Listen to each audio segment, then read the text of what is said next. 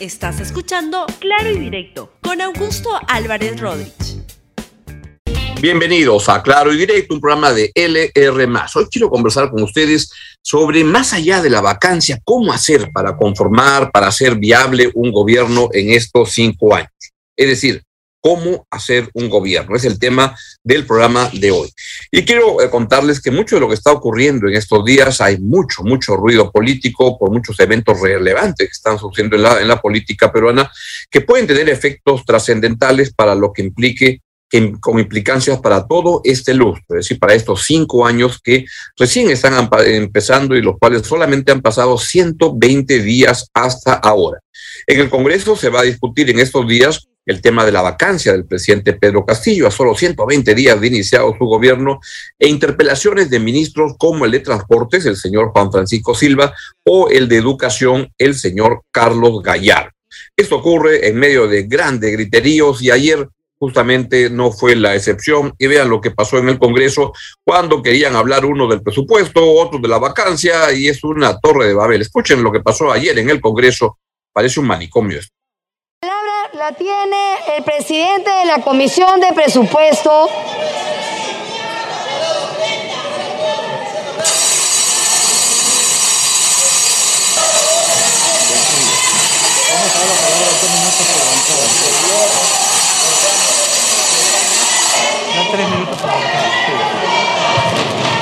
Presidente de la Comisión de Presupuesto, por favor, tiene la palabra. Esto no es un mercado.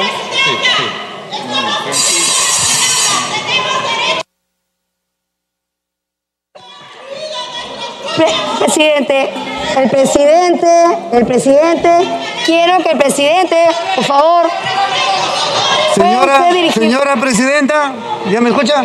Señora presidenta, colegas, por favor, les pido su tolerancia, vamos a dialogar. Consideramos que estamos en un recinto donde el diálogo, la tolerancia debe primar. Estamos... Colegas, colega, por... Por, por,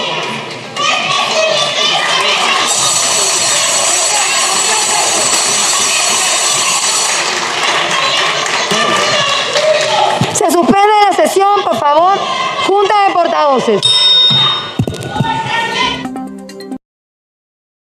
Y en esa, ese debate fue cuando no se sabía si iban a discutir la ley del presupuesto o la interpelación al ministro Juan Francisco Silva. Al final, pues procedieron con las dos cosas, se aprobó la ley, la ley del presupuesto, un hecho importante, se armonizó intereses entre el Congreso y el Ministerio de Economía, el Poder Ejecutivo, y ahí van las cosas. Y luego vino la interpelación al ministro Juan Francisco Silva. Quisiera que escuchen una parte de la defensa que hizo el ministro Silva desde mi modesto punto de vista, una, una, una defensa penosa, la verdad que solamente ratifica que este señor debe irse a su casa. Escúchelo y luego voy a hacer un comentario mayor sobre eso. Próximamente, si nos facultan legislar, estaremos presentando la propuesta de mejoramiento del transporte en Lima y las capitales de regiones.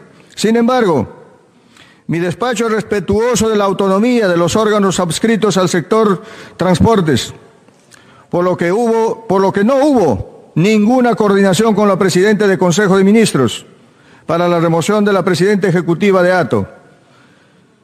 Sin perjuicio de lo antes acotado, el asesor jurídico emitió una opinión legal en concordancia con el artículo 14.3 referido a las causales el ministro Silva ha pretendido y pretende darle prebendas, beneficios indebidos a los transportistas que están en contra de mejorar la calidad del servicio, que no quieren que los controlen, que quieren seguir haciendo lo que les da la gana en las pistas, y eso incluye matar gente, porque quieren que los brevetes, la licencia de, de conducir se entreguen con menos requisitos, que se les cancele las papeletas.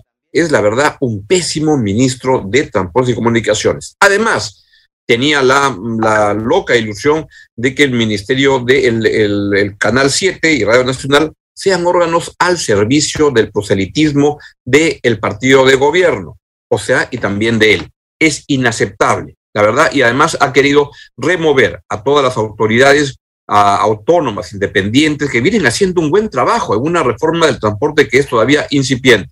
Por el bien del país, ese señor debe irse a su casa.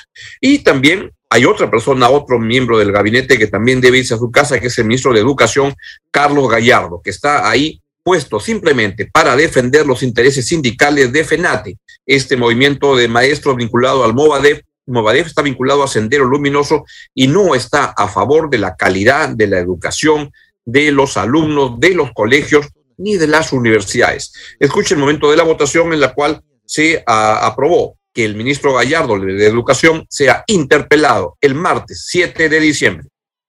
Votado a favor 53 congresistas, 51 en contra y 6 abstenciones. En consecuencia, ha sido admitida la moción de interpelación al ministro de Educación.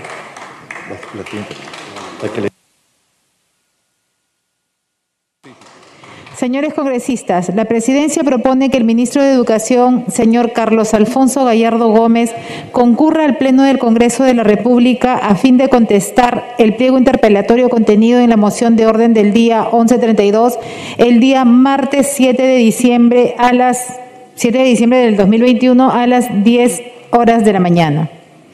Si no hay oposición por parte de ningún señor congresista, se dará por aprobada. Ha sido aprobada la propuesta. Vean que la votación para la interpelación al ministro de Educación fue apretadita nada más, porque hay muchos intereses también de corte sindical en este Congreso que están en contra de una mejora de la educación en el Perú. Educación y transporte son dos partes, dos sectores fundamentales para mejorar la calidad de vida de los peruanos. Y es ahí donde el gobierno del presidente Pedro Castillo como en muchas otras áreas, está haciendo agua y pone a personas que están contrarias a las reformas que se requieren hacer en el país. Es lamentable que un profesor como Pedro Castillo, de quien se esperaba que al menos en el campo de la educación hiciera algo positivo, simplemente está desandando todo lo que se ha caminado en los últimos años y promueven cosas como tirarse abajo la SUNEDU y cosas como esas. Y en transporte, como ya les, ya les he explicado, las cosas no van bien. Así va eso. Y escuchen ahora la versión de, a mí me gusta tener siempre todas las partes en este programa, del ministro Gallardo, donde dice que no pertenezco a Patria Roja ni a la FENATE. Yo creo que ustedes son periodistas bien informados. Y pues sí saben que yo no pertenezco a Patria Roja. Es decir, es eh, azul, ¿no?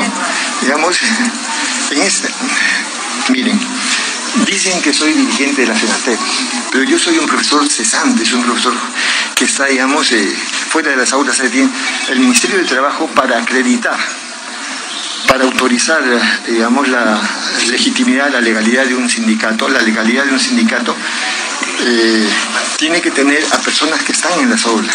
Yo he estado en las aulas anteriormente, pero no estoy en las aulas. Tiene que tener vínculo laboral, como me alcanza Marisa. Yo no tengo vínculo laboral, por lo tanto no puedo pertenecer, digamos, a ese gremio. Pero es decir, no ¿Fue parte de la FENATEP en algún momento? Yo les digo, yo no puedo, yo no puedo evitar, digamos, toda mi vida, eh, yo he sido el primer decano del Colegio de Profesores, yo he sido fundador del SUTER, con Horacio Ceballos, con Julio Pedro Anacanqui, con todas, eran las aspiraciones unitarias del magisterio. Bien, son dos áreas importantes donde deberían haber cambios pronto y ojalá que las presiones del Congreso vayan en esa dirección. A mí me parece muy bien que el Congreso interpele y censure a los ministros Gallardo y al ministro Silva porque la verdad le hacen daño al Perú le hacen daño a los ciudadanos, le hacen daño también al gobierno del presidente Pedro Castillo. Y ese es el gran tema de fondo que está ahora en discusión, que es la, ah, la, moción de censura de, de, mm, vacancia del presidente Pedro Castillo, que está siendo promovida por parte de la derecha, de la, derecha extrema en el, en el, Congreso, representada por Renovación Popular de Rafael López Aliaga, por el, el Fuerza Popular de Keiko Fujimori y por Avanza País, que en teoría lo dirige eh, Hernando de Soto. Por ahí están yendo los este, intentos de vacancia. Pero a eso se ha sumado ahora la posibilidad de que la izquierda, la izquierda bruta y achorada, así como hay una derecha bruta y achorada, hay una izquierda bruta y achorada que es la que maneja Cerrón, Bellido, etcétera, también insinúan que podrían ir por la vacancia. Escúchelo usted mismo si no lo, si no lo cree.